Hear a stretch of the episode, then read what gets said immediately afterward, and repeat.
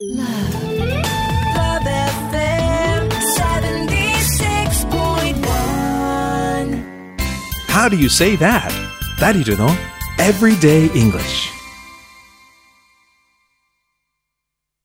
DJ ダリルとアシスタントの大輔がお送りしてるダリルの Everyday English はい、そういうことで今週はですね、ホテルでのチェックアウトをシチュエーションにしていろんなフレーズを覚えていってます。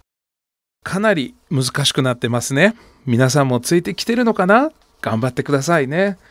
さあ、大輔、ここまでは大丈夫？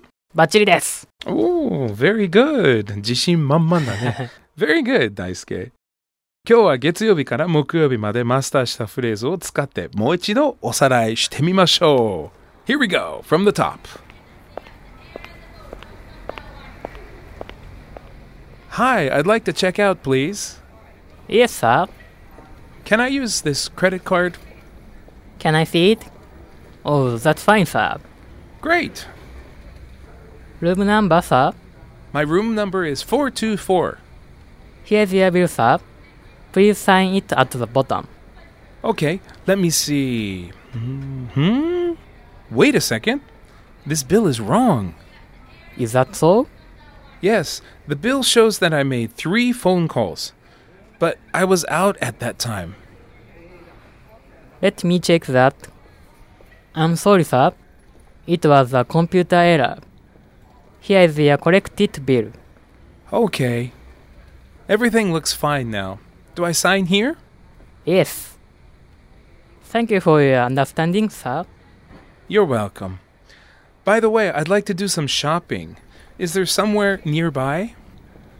I recommend the Hakata station area. Okay. Which way? Just go out the main doors and turn right.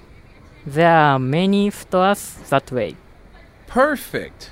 Thanks for your help. It's my pleasure. Please come again, sir. Goodbye. Very good, Daisuke. Thank you. All right. By the way, is there a good shopping area other than Hakata Station area?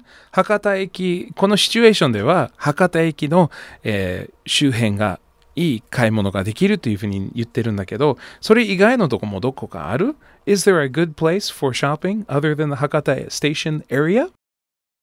I recommend Solaria Plaza. Love FM is there too. Oh! Oh, very nice. Love FM is there too.